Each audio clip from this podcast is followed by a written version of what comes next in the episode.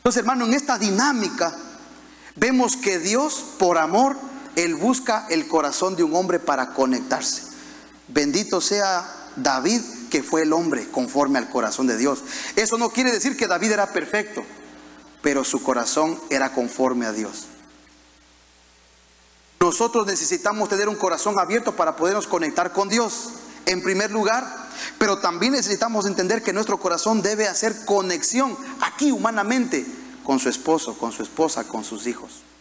En el caso de David, logró no solamente conectar con Dios, sino también logró conectar con su hijo Salomón.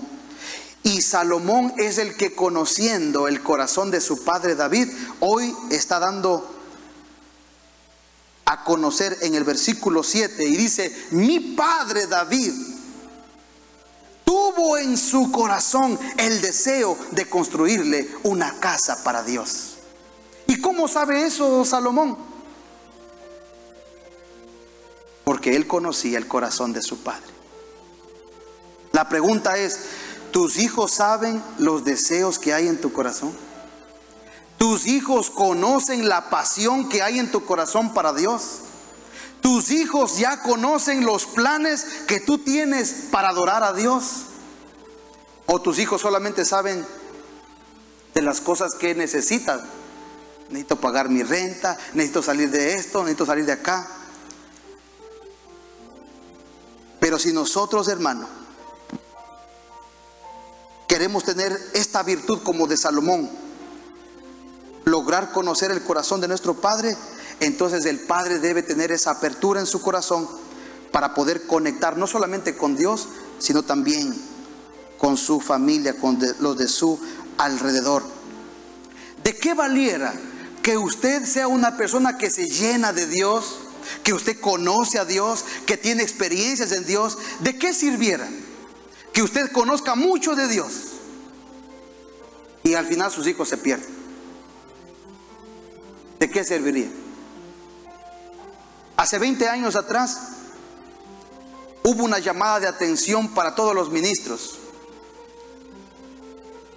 Porque hace 20 años atrás empezó a darse un fenómeno en la iglesia, cristiana estoy hablando, en donde un porcentaje altísimo de los familiares, especialmente de los hijos de los pastores, que estaban abandonando no solamente la iglesia, sino el evangelio completo.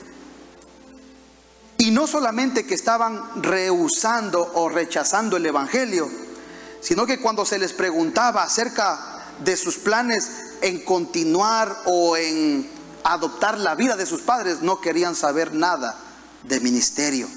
Y pasaron unas generaciones en donde los hijos de los pastores, quienes deberían ser aquellos que motivadamente continúen la labor de sus padres, eran los primeros en rechazarlo. Pudimos entender que la gran mayoría de aquellos pastores hicieron una gran labor social una gran labor en la comunidad. Levantaron sus congregaciones, levantaron familias, levantaron a todo el mundo, pero olvidaron levantarse a ellos. Salvaron a todo el mundo, pero olvidaron salvar a los que estaban en su casa. Ministraron a todo el mundo, pero olvidaron ministrarse a ellos primero. Como consecuencia, rupturas no solamente de ministerio, sino rupturas familiares. Chicos, que decían yo lo último que quisiera es ser pastor como mi papá. Porque mi papá pasa afuera todo el tiempo y en casa no aparece. Yo tuve un pastor excelente, pero un padre terrible. Un papá que siempre estuvo en la iglesia, pero nunca estuvo en la casa. Y entendimos esas dinámicas y con el pasar de los años entendimos que necesitábamos restablecer esas dinámicas y saber que hoy nosotros tenemos que ser primeramente los pastores de nuestra casa antes que de la iglesia. Necesitamos administrar bien primeramente nuestra casa antes que primero administrar la iglesia del Señor. Y necesitamos atender y servir primero en nuestra casa antes que hacerlo con los demás. Primero está la casa. Y si yo me quiero conectar con alguien, lo primero que tengo que hacer es conectar con los que están en mi casa. Así que hermano, esta palabra va acompañada de muchos sentimientos de tristeza, pero de realidad. Pero hoy nosotros necesitamos entender esta dinámica y entender estas dos verdades.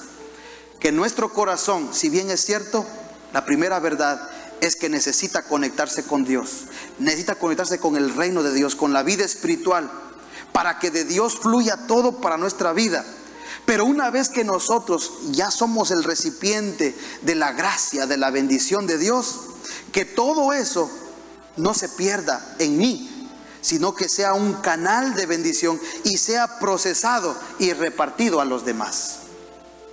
Que nosotros podamos ser la fuente aquí en la tierra para poder bendecir a los demás, pero primeramente los de nuestra casa. Qué hermoso son las palabras de Salomón. Que Salomón haya podido saber cierta y precisamente la pasión, la visión, el deseo que había en el corazón de su padre. Y yo anhelo esto también.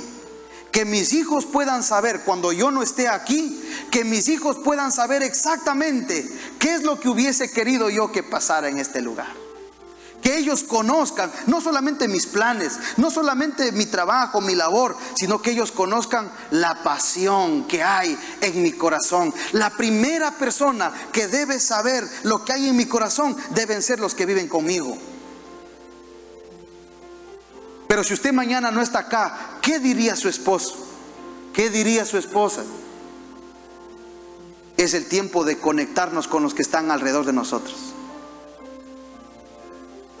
Cuando vayamos nosotros a nuestro funeral,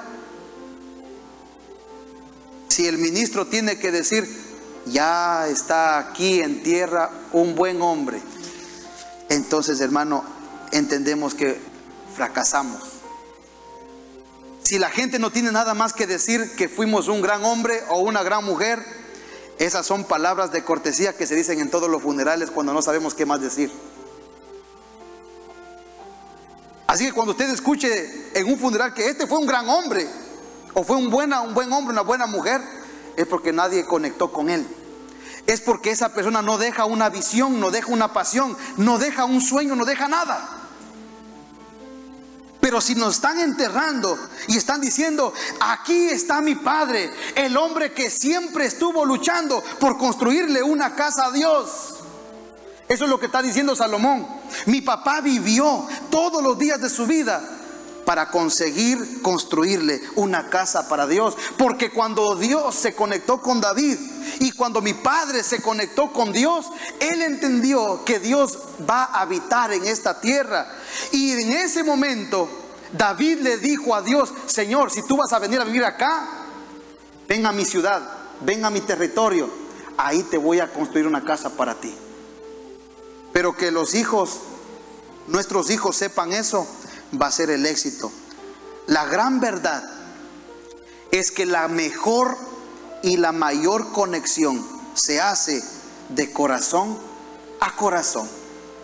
Y cuando te quieres conectar con Dios, tiene que ser tu corazón conectado con Dios. Y cuando te quieres conectar con los demás, tenemos que hacerlo igualmente de corazón a corazón. La gran verdad es que cuando hay una conexión de corazón, entonces hay una un diálogo, hay una transferencia no solamente de información, sino de sentimientos. Hay una transferencia no solamente de eh, ideas, sino de virtudes tantas cosas que podrían perderse a nivel solamente humano. Le invito pues entonces para que empecemos a desarrollar una vida, una vida que se base en el corazón. que empecemos a utilizar nuestro corazón para hacer las cosas. Que no utilicemos solamente nuestras manos. Que no utilicemos solamente nuestros pies aisladamente. Que no utilicemos nuestra cabeza, sino que hagamos como Dios lo estableció. Si usted se fija, su corazón es el centro de todo su organismo, de todo su ser. Y desde el corazón se bombea sangre, se bombea vida hacia abajo, hacia arriba, hacia los lados y para todas las partes. Y todo lo que llega al centro, es decir, al corazón, el corazón lo vuelve a oxigenar, lo vuelve a purificar y lo vuelve a mandar otra vez. Esa es la función del corazón. Nuestro corazón se va a conectar con Dios para recibir todo lo bueno de Él. Y asimismo pompearlo a todas las partes de nuestro cuerpo. Pero del cuerpo vamos a recibir cosas negativas. Nuestra esposa nos trae una mala noticia, nuestros hijos nos traen una mala noticia, nuestros amigos nos traen unas noticias malas y así recibimos lo malo. Y cuando llega, todo eso llega a nuestro corazón. Y el corazón se entristece, se aflige. Pero por la gracia de Dios, esa mala sangre se vuelve a purificar, se vuelve a oxigenar y otra vez con el poder y el favor de Dios la volvemos a pompear, pero ahora ya transformada, renovada, saludable. Vamos a recibir lo bueno de Dios, la bendición de Dios, pero también hay cosas malas que vamos a recibir de los que están alrededor de nosotros. Lo recibimos, lo purificamos y lo volvemos a transmitir saludablemente. Pero tiene que usted empezar a hacer que trabaje su corazón. Que trabaje su corazón. Usted puede encontrarse con una persona que está con hambre. Y la persona le dice, hermano, ayúdame, dame un pan. Te coge el pan, toma. Usted utilizó su cerebro porque entendió qué es lo que quería la persona utilizó sus oídos porque escuchó lo que la persona le está pidiendo, utilizó sus manos para cortar el pan y entregárselo. Pero usted a ningún momento involucró su corazón. Y tenemos familias que viven sin usar los corazones. Papi, necesito esto. Solamente entendió lo que están pidiendo, usó sus oídos, escuchó lo que le están diciendo, metió la mano al bolsillo, sacó lo que están pidiendo y entregó. Pero jamás utilizamos el corazón. Hay esposas que gritan, pastores, que este hombre no me entiende. Y el hombre dice, pero pastor, dos horas me pasé hablando con mi esposa. Sí, pero es que le escuchaste con tus oídos. No involucraste tu corazón me dicen los jóvenes, es que mi papá, mi mamá no me ponen atención. Y el papá dice, pastor, ¿cómo va a ser eso? Si estoy con ellos ahí todo el tiempo, estás ahí, presente, con tu cuerpo, pero ahí no está tu corazón. Pastor dice, estaba ahí, pero con el teléfono abierto. Jóvenes que van a estudiar y se memorizan todo, pasan el examen, salen del colegio, no saben nada, porque siempre estudiaron con la mente, nunca involucraron el corazón. Gente que va a trabajar, aplastan cosas, botones por aquí, producen un montón de cosas. Y están esperando simplemente que suene la campana para ponchar y correr a la casa.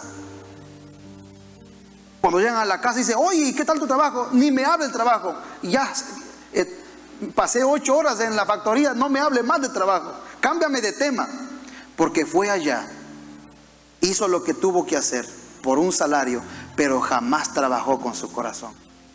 Y no se dio cuenta que las pastillas que estuvo haciendo ahí se van a mandar a la China, al África, donde están salvando vidas, pero como nunca trabajó con su corazón, ni siquiera sabe lo que está haciendo. Entonces, hermano, si vivimos nosotros, ahora no le quiero tocar la iglesia porque es más sencillo todavía. Venir a una congregación, tomar asiento, escuchar un mensaje, aplaudir un rato y salir.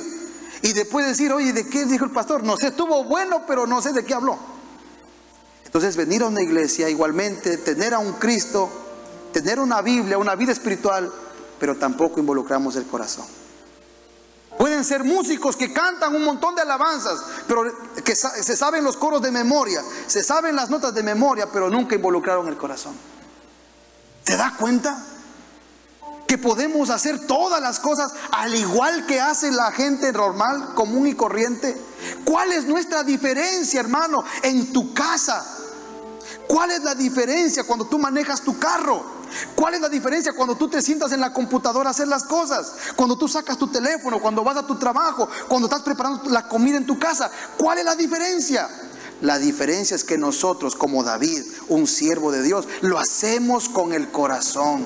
Involucramos el corazón en todo lo que hacemos. Porque aún esta prédica yo le puedo traer de memoria. Pero tengo que cuidarme de no solamente darle un mensaje aprendido, tengo que meterle el corazón a esta lectura y a esta palabra. Necesito meterle el corazón a lo que estamos haciendo. Porque si no le metemos el corazón, entonces pareceríamos más personas zombies que vivimos en este, en este mundo sin poner el corazón. Imagínense, no tiene sentido. Si hubo algo que Dios nos enseñó en el primer versículo, es que cuando Él va a un lugar, Él va ahí con su corazón. Ahora yo le invito y le presento la opción de que hoy nos levantemos de este lugar, salgamos de este lugar, diciéndonos a nosotros mismos, desde ahora en adelante, todo lo que yo piense, todo lo que yo haga y todo lo que yo diga, lo voy a hacer conectado con mi corazón. Y quiero, por favor, Señor, que me ayudes a no hacer absolutamente nada, solamente por hacerlo, mecánica o automáticamente. Señor, no me dejes hacer nada sin que no involucre mi corazón. Porque podríamos terminar, hermano, siendo máquinas o robots que hacemos y cumplimos pero una máquina, un robot no tiene sentimientos porque no tiene corazón. Y usted no se puede convertir en una máquina. Necesitamos convertirnos en esas personas conforme al corazón de Dios. Métale el corazón a todo lo que usted va a hacer desde ahora en adelante. Y yo estoy seguro que su esposo cuando se coma esa comida va a decir, mi amor, no sé qué es lo que le pusiste a esta sopa, pero está riquísima. Usted va a decir, ese es un secreto mío. Y sus vecinos van a venir a comer su comida y le van a decir, vecina, yo no sé qué es lo que usted le pone porque yo le pongo los mismos ingredientes. Cocino en la misma olla, la misma temperatura. Le puse las mismas papitas, pero a usted le quedó diferente. Sí, vecina, porque yo le puse el corazón. Y eso cambia el sabor de todas las cosas. Hermanos, sus esposas van a ser tentadas con otros hombres que les van a tratar de enamorar, a tratar de piropear, a tratar de acercarse. Pero no vamos a tener ninguna, ningún problema si nosotros tratamos a nuestras esposas. Quizás otros hombres les pueden hablar las mismas palabras o hasta mejores palabras, pero sabemos que esos otros hombres no lo van a decir de corazón. Y lo que su esposa va a entender no solamente son las palabras, sino también el corazón que trae esas palabras. Por eso, esposos, cuando ustedes estén en sus casas, cuando ustedes estén con sus esposas, no solamente le hablen a su esposa, acuerden de involucrar siempre el corazón. Cuando usted le vaya a ministrar a sus hijos, cuando usted les vaya a disciplinar a sus hijos, disciplínelos, corríjalos o recompénselos. Pero cualquier cosa que usted haga, involucre también su corazón. A mí me ha tocado reprender, disciplinar, castigar. Y es la parte quizás más difícil. Porque uno quisiera siempre premiar, aplaudir, pero no siempre son aplausos o recompensas. Hay momentos de disciplina, hay momentos de corrección, pero ¿sabe qué? tenemos que recordarnos, voy a tener que disciplinar, que corregir, pero Señor, que en esa disciplina no vaya la disciplina sola, sino que también vaya mi corazón. Entonces la persona puede recibir una disciplina, pero sabe que le estamos disciplinando con el corazón. Todo lo que hagamos, queridos hermanos, desde ahora en adelante, hagámoslo con el corazón. Y si usted no lo va a hacer con su corazón, no lo haga. ¿Está dispuesto a correrse ese desafío de decir lo que yo voy a hacer? Lo voy a hacer de todo mi corazón. Y si no tengo esa energía para hacerlo de corazón, no lo voy a hacer. ¿Cuántos estarían dispuestos a hacer eso desde ahora en adelante en sus vidas? Póngase de pie y lo vamos a hacer en oración al Señor. ¿Sabe lo que va a pasar? Posiblemente nadie te va a dar un aplauso. Posiblemente la gente te va a decir, hoy eres un tonto. El pastor ya te lavó la cabeza. En ese iglesia te están haciendo menso, no manso. Pero usted va a estar tranquilo porque sabe que esas palabras no vienen de corazón. Vienen quizás de la amargura o de la frustración. Usted simplemente aunque la gente ni siquiera lo valore o lo reconozca, usted mismo es el que va a poder identificar si esto vale o no vale la pena. Pero usted va a comenzar desde hoy a hacer las cosas de su corazón, porque usted aprendió que hay dos grandes verdades en esta palabra, que el corazón es para conectarse con Dios, no hay otra forma. Y número dos, con el corazón nos conectamos con nuestros seres queridos y nuestro alrededor. No hay otra forma. Esas son las dos grandes verdades. Y si usted se compromete desde ahora a vivir así su vida y todo lo que usted hace lo va a hacer de corazón, aunque la gente no lo reconozca, usted se está preparando como David para ser la persona escogida para la bendición. Y cuando Dios quiera bendecir a alguien, imagínese a quién va a ir a buscar Dios. A la persona conforme a su corazón. Pero David ya pasó, ahora estamos nosotros.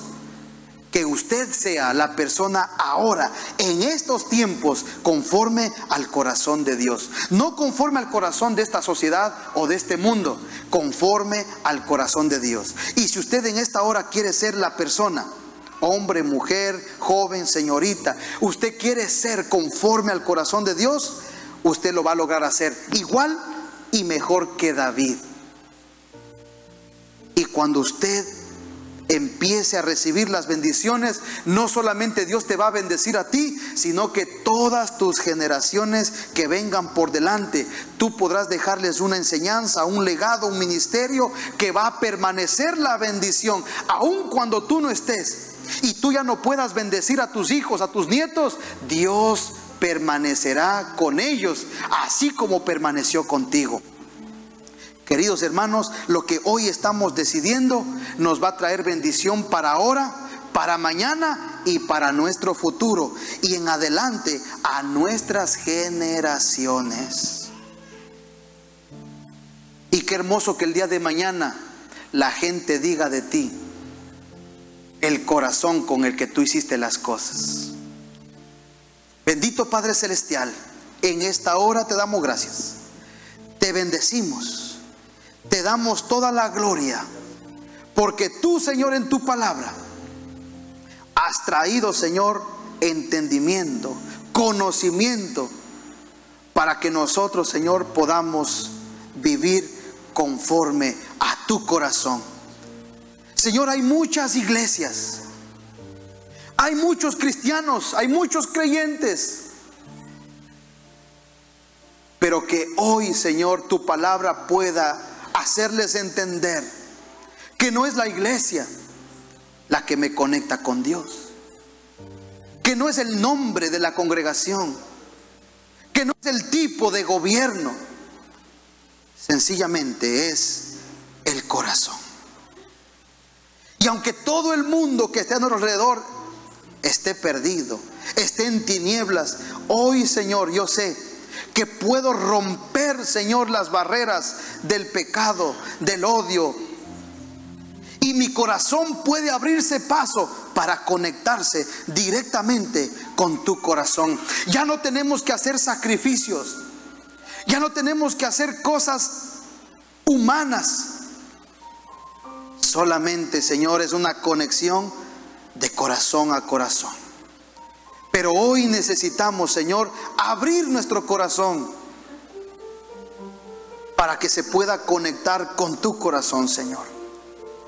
Y que ese corazón pueda igualmente abrirse para poder conectarse con nuestros seres queridos. Abrimos nuestro corazón a Dios y abrimos nuestro corazón a los que están cerca de nosotros, que muchas veces estuvieron intentando acercarse a nuestro corazón, pero las dudas, la incertidumbre, el egoísmo, el orgullo, la prepotencia, la vanidad, tenía nuestro corazón cerrado y no podíamos conectarnos con nadie, ni con Dios, ni con su creación.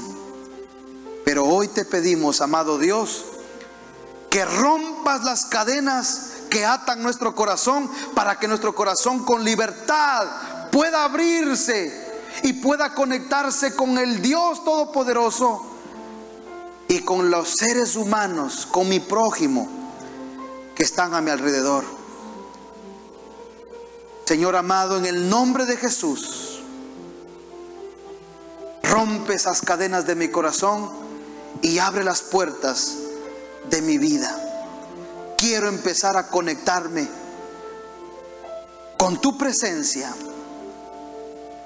y con mi prójimo en el nombre de Jesús. En el nombre de Jesús. Nuestra identidad, nuestro futuro. Somos la iglesia del Nazareno.